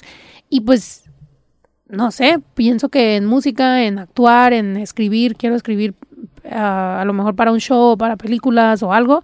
em, o sea, esa, esa vibra de colaborar o de, o de conocer gente, ¿sabe? La Sí. necesito, ¿me entiendes? Como no, cuando trabajas mucho o viajas mucho, em, no tienes tantas amistades. Y he perdido muchos amigos por, por pendejadas que a lo mejor tienen celos o whatever. Entonces, con esto, aunque sea, voy haciendo amistades que conocen mi lo que voy viviendo. Sí, e- eso está cabrón porque muchas veces te pasa con gente a lo mejor de, pues, de tu infancia o de, o de tu adolescencia con la que te llevas muy bien, pero también el llevar un estilo de vida diferente te hace tener much- man- menos cosas en común. Sí. Y eso a, a su vez genera un, pues, Sí. como un gap de comunicación entre, Sí. que es difícil empatizar. Entonces Sí. el tener amigos que, que estén viviendo algo similar a ti, pues te permite también que entiendan el tipo de problemas que, que tú tienes Sí, y que ellos también se puedan, puedan empatizar de cierta manera. Sí, y la y te, te pueden ayudar a veces con te dan te dan como consejos porque también han pasado por lo mismo, que sí, o sea, desafortunadamente eso pasa mucho, o sea, te, te, te alejas de porque cuando platican, tratan de platicar y como que siempre como que una indirecta o algo y te quedas tú como que pues estoy tratando de ser amistad tuya, pero con eso de que, no, pues no todos podemos, o no, pues tú, tú eres bien de esto, y te quedas tú como que, güey, estoy aquí comiendo tacos contigo, tratando de hablar, y ya me, me, sigues dando como patadas, como que mejor no, ya me voy. Entonces sí, a veces es mejor rondar. Incluso te empieza a borrar ciertos comentarios porque dice que, ay, lo voy a compartir esto, y va a decir que no, ya se te subió, y que andas... Y sí, sí, es difícil como encontrar Sí. esos puentes de comunicación. ¿Sientes que este éxito te llegó en un momento en el que sí te sentías lista? Porque ya tienes un chingo de experiencia, ya tienes de, cierta manera tu forma de trabajar, ya tuviste la experiencia de una disquera y te llega este, pues este, este putazo que fue esta sesión y en general todo lo que has hecho, y la canción con Alemán, con Jera, con, la, con Kenia. Sí. Te, llega en un momento en, la que te, en, el que te, la que en el que te sientes, perdón, preparada. Sí, siento que me preparé más que nada los últimos dos años de, de, mi carrera porque por fin como que no sé, como que Snow the Product puede siempre actuar como que tiene los huevos de hacer lo que sea, pero siento que Claudia ha ido fortaleciendo un poquito más. Siento que me, me he como ya quitado algunos límites que a lo mejor yo no ni notaba que yo me estaba poniendo yo sola o, o está bien que soy que soy poquito tímida, pero también yo tengo que pararme y ser poquito más como Snow the Product.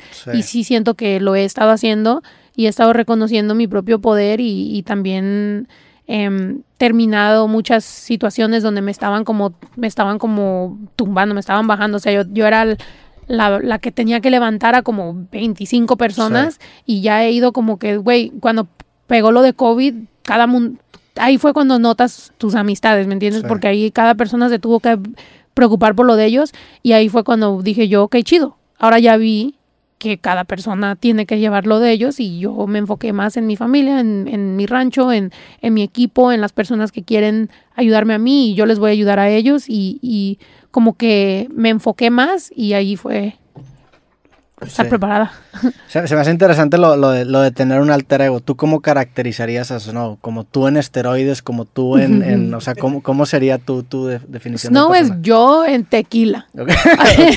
o sea, sí, o sea, Claudia es como un poquito más, you know, regular o whatever. De vez en cuando también saco mi, mi Snow, pero cuando estoy tomando tequila o cafeína o estoy acá ya bien, ¿me entiendes? Pero, em, o cuando entro en confianza también. Entonces, Snow es Claudia ya entrada en confianza y con unos dos tequilas y, bien. Para el escenario, ¿tienes un ritual antes de subirte? ¿Te echas tus tequilas? ¿O, tienes la capacidad de prender el switch sin el tequila para, para mm, subirte? No, siempre, siempre tengo que tomarme algo.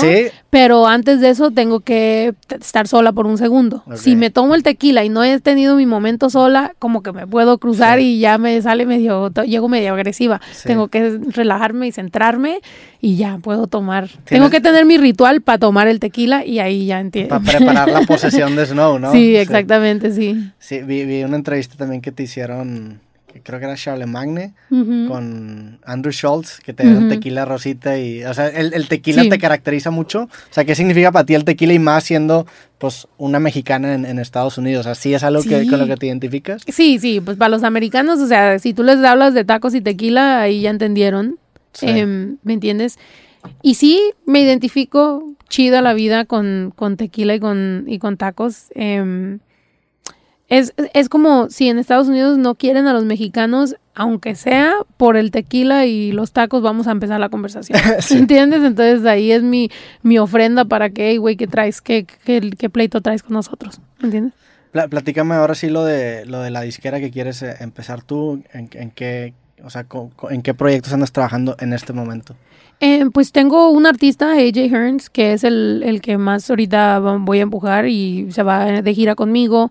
Em, ya he tenido esta, esta Vibe Hire, lo he tenido como, como marca de ropa y también como un poquito como disquera. Algunas cosas no, no necesariamente salieron bien, pero el que me ha quedado siempre leal, siempre chido, siempre esfuerzo, trabajador, buena persona, que es lo que quiero yo con mi disquera, es nomás trabajar con gente que yo quisiera pasar la mayoría de mi tiempo con ellos, ¿me entiendes? También no, no estoy como para que, oh, ese tiene mucho talento y lo voy a firmar y, sacar dinero. Like, Me da hueva, ¿me entiendes? Quiero tener gente chida y, y, nos vamos de gira, vivimos en un, en un, en un tour bus por dos meses juntos, entonces tengo que llevarme bien con la gente.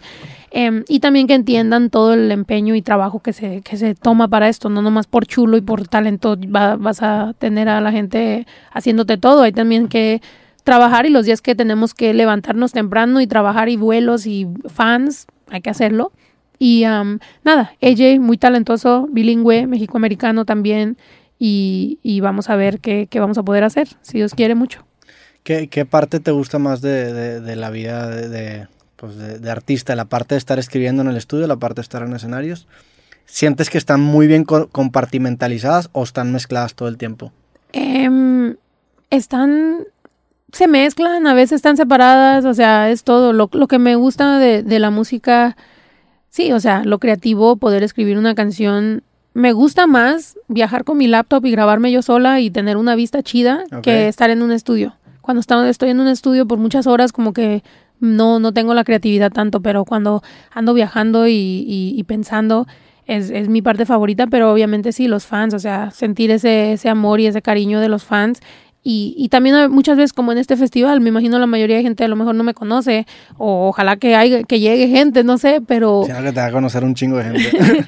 pero, pero, o sea, llegar y, y, que la gente aprenda de mi música o me conozca un poquito más, eh, pues sí, es lo chido. ¿Con, ¿Con, qué viajas? ¿Tu laptop, una interfaz, un micrófono? ¿Cómo, cómo, ¿Cuál es tu estudio portátil? Sí, con todo eso. ¿Sí? sí, y también a veces cuando, cuando ando haciendo la podcast en el, en el road, pues me llevo todo esto, lo mismo Zoom y los, los, micrófonos y las cámaras y todo. Pero cuando ando yo sola, como hoy, eh, sí, me, trajo mi, me traigo mi laptop, mi micrófono y, y pues a ver qué ideas salen. ¿Qué, micrófono te, gusta llevarte? ¿Qué interfaz tienes? O sea, ya mete así más técnico para los que... El Apollo, tengo el Apollo, um, el chiquito. En mi casa tengo el, grande y tengo pues toda la cosa, pero el chiquito y traigo mi laptop, una MacBook y traigo mi micrófono. Me gusta el AKGC 414. Es el... Antes traía el Newman, el U87, pero ya como que me gusta más el 414, que lo compré acá en la Ciudad de México. Em, se me olvidó una vez mi micrófono y, me compré ese y desde entonces nomás grabo con ese, mis cables y pues... ¿Te, gusta el, tema del gear, tanto en cámaras como en, o sea, te gusta clavarte en eso, te metes a ver videos de eso, o sea, ¿te gusta eso? ¿Eres sí, mucho, sí, mucho. Por eso, por eso es que he podido crecer todo eso y, por, y porque traigo mi, mi disquera o mis cosas, porque ya me metí tanto, ya hice tan, ya estudié tanto, ya tengo todo, del estudio de video, de mercancía, de máquinas. Tengo máquinas de hacer mercancía en mi casa, o sea, y me meto mucho en eso.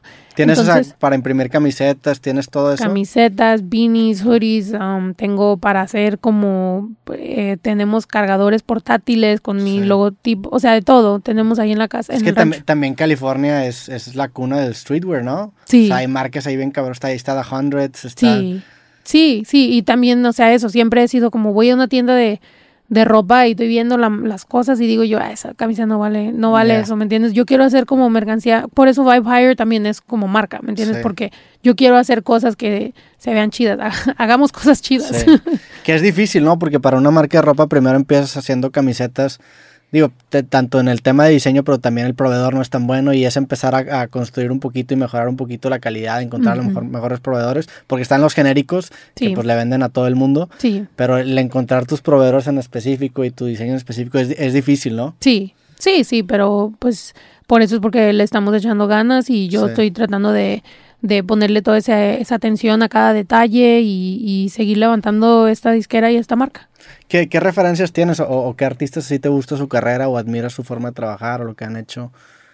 Em, pues un montón. Em, obviamente Tech Nine es mi amigo y, y siempre su independencia y, el, y, la manera que ha hecho su carrera, eh, me, siempre... Russ también es independiente, lo mismo, platico mucho con él, de, no hemos hecho canción, bueno, yo, él y Tech Nine tenemos una canción juntos, pero Russ siempre sí le pido, le pido um, consejos. porque porque lleva su carrera muy bien y le digo, siempre me dice que soy bien miedosa y me dice que saque más música. Dice, ya, dice, no te, no te asustes, dice, nomás sácala, saca la música. Dice, deberías de estar sacando como cada dos semanas, aun- aunque sea cada dos semanas, canciones, aunque no tenga video, aunque no tenga nada, saca la música y los fans la van a encontrar. Sí. Y yo, pero es que, pues sí, es que da miedo. Y, y dice, sácala. Y dice, canta también. Dice, siempre me dice que cante eso. ¿Cu- ¿Cuántas canciones tienes ahorita como que en el limbo que no han salido? O sea, ¿sientes que vas desfasada en, en tu carrera? O sea, lo que a lo mejor lo último que salió es las Snow de hace dos años o cómo. Sí. ¿Qué tan desfasada sientes que vas? Te voy a ser honesta, a veces, a veces ese es mi problema, que siento que la gente me conoce por un estilo de música que, Que ya no te representa. que ya no me representa, pero también es mi propia culpa porque no la saco. Entonces, a veces llego a un estudio y me, los producers siempre me sacan, eh, oh, estos beats, para ti. Y yo, güey, es que yo no grabo eso. Y dice, pues yo vi todo lo que has sacado, eso es lo que se oye como que quieres. Y yo, fuck, tengo que sacar música. Es, algo que me ha dado mucho cuenta, por ejemplo, con este formato de podcast, que generalmente lo último que saca el artista ya no es en donde están. Entonces hay un proceso de desfasamiento en lo que ahora están Sí. y en lo que eran antes, ¿no? La canción que saqué con Alemán, con la, la última, la Te va a gustar. Ya tenía dos años grabada. Yo la había grabado hace dos años y la había hecho preview en mi, cuando primero compré el rancho. Entonces, sí, o sea, mucha música. Por eso a veces me gusta más este, este estilo de la grabamos y la sacamos, porque Sí. es, esa es la vibra en la que estoy. Entonces la gente es como más honesta, aunque las disqueras o los, los, los distributors no les gusta porque pues quieren preparar, Claro. ¿verdad? Quieren preparar que todo vaya bien, pero a veces es como mejor. Como que la gente tiene esa vibe contigo, los fans te notan, te vieron grabar la noche, ya está, su, ya la subiste, qué chido. Entonces, siento que en la gira va a ser mi excusa de subir música así. Ah, De nomás, estoy de gira, estoy en el bus, la voy a grabar, la voy a sacar y ya. Cuando te llega una idea, ¿dónde la notas? ¿Qué haces? ¿La guardas en celular? ¿Nota de voz? O, o a lo mejor una idea que ves una camiseta y dices, órale, eso está chido, lo podemos aplicar para acá. O sea, ¿qué, ¿dónde guardas tus, tus ideas? ¿Celular? Siempre, la verdad, tengo mala memoria y, y debería de hacer más, pero siempre como que me pienso como, si está suficientemente chida, me voy a acordar. Ok, o sea, selección natural de ideas. Va a Sí, sobrevivir la más chida. Va a sobrevivir, ajá, pero de vez en cuando sí como nota de voz o, o a veces si, si pienso en una línea, sí la escribo y Sí. ahí queda. Aunque a veces ni vuelvo a buscarlas, debería de encontrar. Y cuando, cuando te pones a escribir, buscas esas líneas que a lo mejor anotaste o empiezas desde cero. O, una, o sea, una línea de eventualmente hace una canción o, o cómo es. Sí, cuando estoy en un estudio, vamos a decir, estoy en un estudio con alguien y, y no me vienen las ideas como nomás quieren un verso, de vez en cuando sí busco como por Ya. mis notas y digo yo, "Ah, algo chido he de haber dicho en algún momento y pues ahí sale algo. ¿Y cuándo es cuando te pones a escribir? O sea, ¿en qué momento? ¿En la mañana? ¿En la...? A mí me gusta escribir en la mañana. Sí, en cuando me levanto, café, me siento a hacer, eh, bueno, después de ese ejercicio, em, pero a veces como si voy a hacer algo como bien que necesito esa ansiedad, no hago ejercicio y entro al estudio y ahí Directo, sí. sí, sí. Y luego si te- el ejercicio, si lo haces, te- también te gasta. También ya estoy como bien relax y ya no, ya no es lo mismo. Sí, yo también los días en donde trabajo me salta el ejercicio. Por ejemplo, hoy que tengo dos podcasts, no, no hice ejercicio en la mañana porque si no, ya Sí. estás como que cabeceando Sí, a media tarde. sí. Y en, en, en la, tus tardes, ¿cómo son? O sea, ahorita me platicaste cómo es tu mañana, tus tardes, ¿cómo son? ¿Te, te das más el día, te relajas? Siempre por ahí como a las 3, 4 ya va más café y, seguir mi, mi segundo día. A veces como que a mediodía me baño, me, me arreglo otra vez como que fuera otro día ¿Ok? y, y O sea, es literal como si fuera otro como si día. fuera otro día. Tengo que como mi mente prepararla y decir, ok, es nuevo día, ya son mis 7 de la mañana. Porque si a veces te da el bajón ya en la tarde, ya te quieres relajar. Y pues no puedo porque no nomás tengo un negocio, o sea, tengo Sí. Snow the Product, pero tengo también todo lo demás. Como ahorita con la gira, no he dormido todos los días, Sí. es estar haciendo cosas, ordenando. Ahorita mismo, en cuanto me salga de aquí, tengo que ordenar más cosas y así es. Eso te iba a preguntar justamente, o sea, ¿guardas un día para un proyecto o cómo divides tu tiempo en proyectos? Porque también, si estás pensando en tu carrera y luego estás pensando en la marca de ropa, ese cambio de contexto sí, sí es, sí es una chinga, o sea, a veces hasta te conviene pensar en bloques más grandes en un proyecto, ¿no? Porque luego si estás cambiando constantemente, Me gustaría, pero la verdad que llegan las, los pensamientos y oye, o te llegan los mensajes de repente y pues así tienes que estar. Estábamos en un estudio grabando algo súper importante y me están llegando mensajes de la casa que se perdió una gallina No, y que pues. ya, mi, mi hijo diciéndome, ya, ya vamos a decir que está muerta, vamos a rezar por ella y yo, no, yo, sigan buscándola y luego ya al rato llega la, la gallina y dicen, ya la encontramos y yo, o sea, ¿me entiendes? Yo ocupada y la vida siempre te va a mandar otras cosas. Proyectos que no, o sea, formatos que no has hecho antes que te gustaría empezar a hacer, ¿cuáles serían? Ahorita me- dijiste que te gustaría empezar a escribir. ¿Qué Sí. dijiste? ¿Series o películas? Sí, sí, escribir. Yo diría escribir um, historias o series o lo que sea, hasta skits, o sea, algo que un- donde uno pueda como sacar esa, esa creatividad. Em, siempre, siempre he trabajado en los videos con mi hermano y siempre edito y todo eso, pero me gustaría a lo mejor elevar eso, em, los videos como más historias. ¿Tú editas los videos? Sí, yo y mi hermano editamos, sí, la, todo lo que hacemos ya. No, Hasta los mis videos de Usted- música. ¿Ustedes mismos los graban y, y los editan? Sí, O sea, todo es in-house. Sí, sí, Órale. he calado eh, unas que otra vez con hacer alguien más con el video Sí. y por ahí hay, hay unas cosas que salen bien, pero casi siempre como si estamos editando y van a hacer tantos cambios y no entienden y no ven y les digo, mándame los files, Sí. nosotros ahí y en unas horas yo y mi hermano editamos, o sea, y digo yo y mi hermano porque vamos a decir, yo hago dos horas y él está comiendo algo y lo Ya. él y así, o sea, seguimos trabajando. ¿Y en, en qué, en qué programa editan? En Premiere. En Premiere. sí. Ujú, sí. ¿Y cómo, cómo, o sea, que, cómo es editar un video de música? ¿Tienes el storyboard primero y luego haces las tomas y luego me imagino que tienes un chingo de opciones? O sea, Sí. ¿cómo, ¿cómo vas? ¿Qué tantas tomas son? O sea, ¿qué Con- tantas horas de grabación, por ejemplo, un video de cuatro minutos son? Pues con los míos es como más performance, así es que como que alineamos todas las performance y es como más ver las tomas y meter cosas y obviamente pues yo sé cómo me quiero ver, so yo, yo siempre como que escojo más mis, mis cosas y de vez en cuando como yo busco las tomas más chidas que se grabaron y digo, esto se tiene que incluir.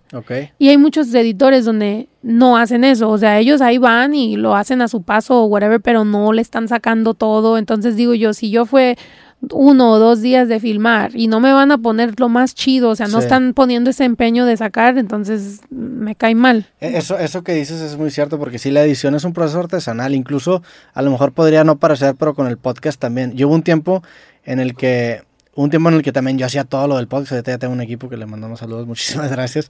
Este, pero hacía yo todo y lo había desarrollado un software que me autoeditaba el podcast, porque el audio lo grabo en estéreo, entonces dependiendo de, de si el izquierdo era más, más grande que el derecho el audio, Ujú. ponía cierta cámara. Pero luego te perdías de ciertas cosas que no estaban relacionadas con el audio. Por ejemplo, si yo digo algo y tú lees de que así, pues quiero Sí. poner esa cosa, o sea, Sí. quiero poner esa reacción Sí. que no va ligado con el audio. Entonces necesitas ese proceso artesanal, ¿no? Sí, sí, exactamente. A eso te refieres con, con el- el- el- las mejores tomas, que son, son más, más de apreciación, ¿no? Sí, sí, hay cosas que como que esto se tiene que ver. Cuando, cuando, tom- cuando llega esta línea, esto Sí. tiene que salir y, y hay veces que la gente eh, es su trabajo y lo hacen y chido, pero uno sabe lo que la emoción que uno quería dar o por qué hice esta cara Claro. o yo me acuerdo, like, ok, en este momento me moví así y eso es lo que quiero. Entonces eh, se me hace más fácil yo editar porque me da ansiedad hasta cuando está editando mi hermano, si me está diciendo dime, dime qué hacer, estoy como haciendo push haciendo algo porque me da ansiedad, entonces yo quiero mejor, yo lo hago, like, con, Sí. ¿me entiendes? Me da como, no sé.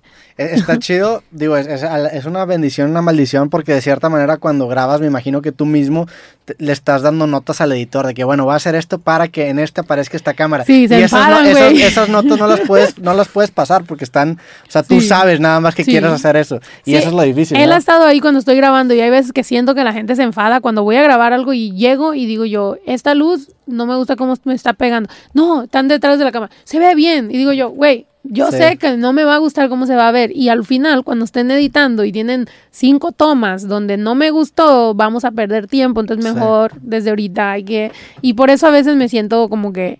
La gente debe pensar que soy gacha, pero es, es para ahorrarnos el tiempo Sí. de emails, pa- ¿me entiendes? Pero sabe. ¿Hubo, ¿Hubo algún punto en el que te, te costó trabajo empezar a delegar? Porque el ser tan DIY, eso es, el, es un gran problema, ¿no? Sí.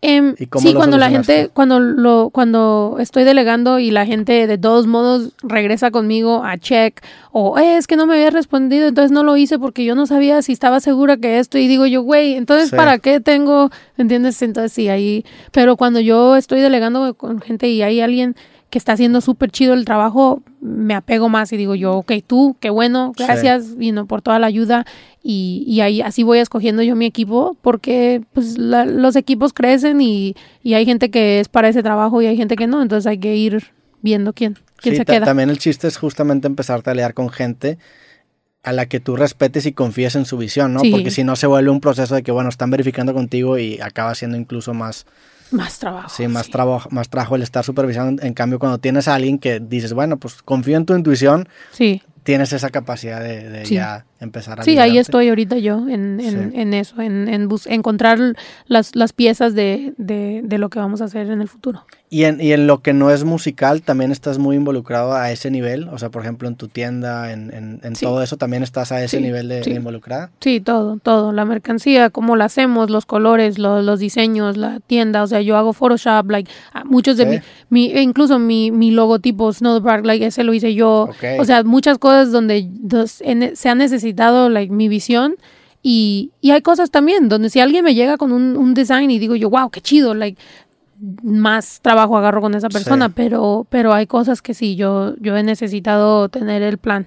Es que también el involucrarte en, en tantos aspectos te permite tener más oportunidades de reforzar un mismo mensaje, ¿no? Sí. O sea, a lo mejor quieres expresar esto en esta canción y si solamente tienes la letra, pues bueno, ahí lo vas a reflejar. Si te metes a la letra, a la música, si te metes al video, si te metes al, no sé, al logo de la canción o al logo de tu artista, Sí. este, tienes más oportunidades de plasmar un mensaje y se vuelve mucho más fuerte el producto, ¿no? Sí, sí, y, y creyendo en esto de las vibras y de, y, y, pues no sé, de- del, del mundo, es entre más honesta y entre más cosas vengan de mí misma, entonces estoy dando mi ser, mi, mi, lo, lo que soy yo, ¿me Sí. entiendes? Entonces, em, sí, no me molesta, es más, me, me, me motiva más para hacer música. Cuando llego al estudio y yo sé que se vendieron este tipo, eh, estas camisas porque les gustó esas palabras, entonces yo puedo decir, ok, chido, like, es, por este rumbo voy, Sí. entonces me gusta. ¿Cómo son los medios gringos? Vi que también estuviste en, en- en The Breakfast Club, que también es un programa que, que ahí de repente veo en YouTube. ¿Cómo, Mm. Sí. cómo es? ¿Cómo son allá? Pues The Breakfast Club es súper grande. Es un o programa sea, gigantesco, sí, ¿no? Gigante, Big Boy, Sway, todos ellos. Y lo chido de ellos es que Charlemagne, que es del Breakfast Club, Big Boy, um, um, Sway, todos los, los, los más grandes de allá me han visto por años. O sea, sí. Sí, de hecho vi la, la primera que saliste, estarías bien chiquita. o sea, sí, sí, o sea, me han visto por años, ¿me entiendes? Entonces eso es lo, lo chido que uno entiende que siendo mexicoamericana en Estados Unidos, en el mundo anglo, en hip hop, no se puede. ¿Me entiendes? Lo- yo soy lo más cercano que se ha podido. Like, pero, pero así de, de que es, es que es diferente, es diferente la cultura. em, eh, muy apenas si piensan que los güeros deberían de rapear. O sea, ¿me Sí. entiendes? Los, los afroamericanos obviamente in- inventaron el, la- el, el género y, y son los dueños del género y si te permiten, te permiten, pero es diferente en, en, en otros países en es- que hablan español porque no hay esa cosa, no hay ese eso de, de la de la raza, ¿me entiendes? La- Sí. la- es diferente. Entonces, cuando llegas a Estados Unidos y estás en, en ese mundo, te juzgan mucho y, y hay que también tener ese respeto y decir, ok, estoy aquí, soy invitada, gracias por apoyarme, pero también pues uno no se puede sentir como que yo puedo hacer lo que yo quiera porque hay muchas, muchas reglas allá en Estados Unidos. ¿Quiénes sientes que te han extendido la mano, que te ayudaron a lo mejor al principio de... Pues empresa? ellos, siento Que, que, que sí, que Charlemagne siempre me ha, me ha, me ha apoyado mucho, um, Sway, Big Boy, um, ¿quién más? Em, diferentes estaciones de radio que me han ayudado em, y me han dicho, tú, tú síguele, tú síguele echando ganas, saben que, que es poquito, Rob Markman también de Genius, Ok. ¿De, saben... la, de la página Genius? Sí, Ah, sí. Entonces, um, sí, hay gente que tienen años viéndome, que incluso Rob Markman de, de Genius, cuando yo primero salí, no, le, no, no necesariamente le gustaba mi música. Ya. Decía, oh, no, que saque. Y ya después una vez como que me oyó y dijo, estaba incorrecto, dice, you're hard. Te dijo, Y- te ajá, dijo. me dijo a mí, dijo, sorry, dijo, y lo dijo públicamente, dijo que me tenía que pedir disculpas por, y yo dije, chido, like, you know, pedo, qué sí. bueno que me, que, que me lo gané, pero um, sí, sabe, Todo, Sí. todos los que me han visto por muchos años saben que, que ha sido honesto, que ha sido lo mismo, que voy evolucionando, pero no, que no he cambiado nada más que crecer y, y nada más. Pues bueno, ya para terminar, ¿cómo, ¿cómo has sentido ahora que fue el recibimiento también de la audiencia en español? Que como tú decías, pues antes a lo mejor no hacías tantas canciones porque no tenías una audiencia a lo mejor a la que estarle hablando. Ahora que ya tienes una audiencia muy grande en español, ¿cómo ha sido el recibimiento tanto del, incluso de los mismos artistas en español, como de la prensa o como de los medios o incluso de la misma gente? ¿Cómo ha sido para ti? Pues bien, o sea, yo estoy tratándome como una artista nueva en español, ¿me entiendes? Que también por eso mismo es que me, has- me ha gustado ahorita hacer más música en español, porque como que me está dando una nueva vida, ¿me entiendes? Sí. En inglés está chido, yo voy a seguir haciendo mi música en inglés porque también mis fans en inglés se enojan, o sea, dicen, eh, ¿qué pasó? Tanto español, what, what's going on? Pero en Pero la, la español... la sientes dividida en dos la carrera? Sí, yo pensé Sí. que iba a ser como algo bueno, eh, poder hacer, pero se me ha hecho como una tarea más, más grande porque Sí. ahora como que tengo que dar acá y tengo que dar acá y a veces saco canciones en español y en inglés, me dice, eh, pero ¿qué esto? Y digo yo, acabo de sacar tres features en inglés, si que tú no la hayas oído, es tu problema, yo estoy acá haciendo esta canción, entonces estoy aprendiendo a, a navegar las dos carreras, pero estoy muy contenta de que s- sí, para mí se sienten como dos carreras diferentes. Y te- a, la- a la misma vez hay fans que les gustan los dos, Sí. pero igualmente también le tengo que tener ese respeto al, a, a lo de inglés y a lo de español y a los fans y darles lo que quieren y, y chido por mí. O sea, apenas estoy aprendiendo, pero, pero, pero voy a poder navegar este mundo bien y en el álbum y en la, en la música se va, se va a ver que, que amo los dos lados igual. O sea, sientes como si estuvieras de cuenta como en dos bandos, en dos bandas, perdón. Sí. Sí, y, ¿y crees que musicalmente se puedan empezar a distanciar estas dos facetas? No sé, porque a la gente le gusta lo bilingüe también. O sea, siento que en español les gusta lo cuando le meto poquito inglés, en inglés les gusta cuando. Entonces, no sé, es como. como un desmadre, pero. Pero está chido, o sea, siempre he Sí. sido un desmadre, pero este desmadre está más chido. Entonces, sí, apenas en, en México, no creas que en español siento que ya tengo un montón de fans, o sea, apenas me los estoy ganando, pero estoy contenta de tener la oportunidad de poder empezar de cero. Pues qué chingón. Muchísimas gracias por aceptar la invitación, de verdad un gustazo. Muchas gracias. Qué bueno que por fin se armó el, el podcast. Gracias, cuando quieran. Sí, luego nos echamos una segunda parte. Ahorita vas a ir de shopping, me dijiste, para, Sí. para encontrar algún souvenir acá en Monterrey. a ver Sí, sí. a ver Así qué esta chamarra la compré en Sí. Monterrey. Monterrey antes del Pal Norte. También hoy, hoy te presentas en el Pal Norte. Sí, hoy mismo ya. ¿Dormiste bien? ¿Descansaste bien? ¿Te sientes ya Sí, sí, gracias a Dios, sí, me dormía anoche según íbamos a comer y dije yo, Ya. fuck, ya. al ratito? ¿O si fueron a tocar? Sí, oh, sí. estaba bien dormida. Alex te dijo, ¿is go to the dinner? Y no respondiste. Fíjate. Al ratito como que ya te echas los tequilas y entras ahora sí. Vamos a andar en chinga. Pues bueno, te podemos seguir en redes sociales como Eh, Snow the Product. Todos Snow, lados. ajá, Snow the Product con THA. Y pues sí, encuéntranme y busquen mi música y me avisan si no les gusta para cambiarle. Ah, bueno, pues muchas gracias por, por Gracias, quedar al programa. A toda la gente que escuchó, obvio, este capítulo creativo, les agradecemos. Ojalá que les haya gustado tanto como a mí. Y nos vemos en el próximo episodio creativo. Que estén bien. Fuerte abrazo. Sobres. Chingón. Hola, soy Roberto Martínez y te quiero recordar que este episodio completo y todos los demás de mi podcast creativo están disponibles totalmente gratis en YouTube y en Amazon Music. Por allá nos vemos.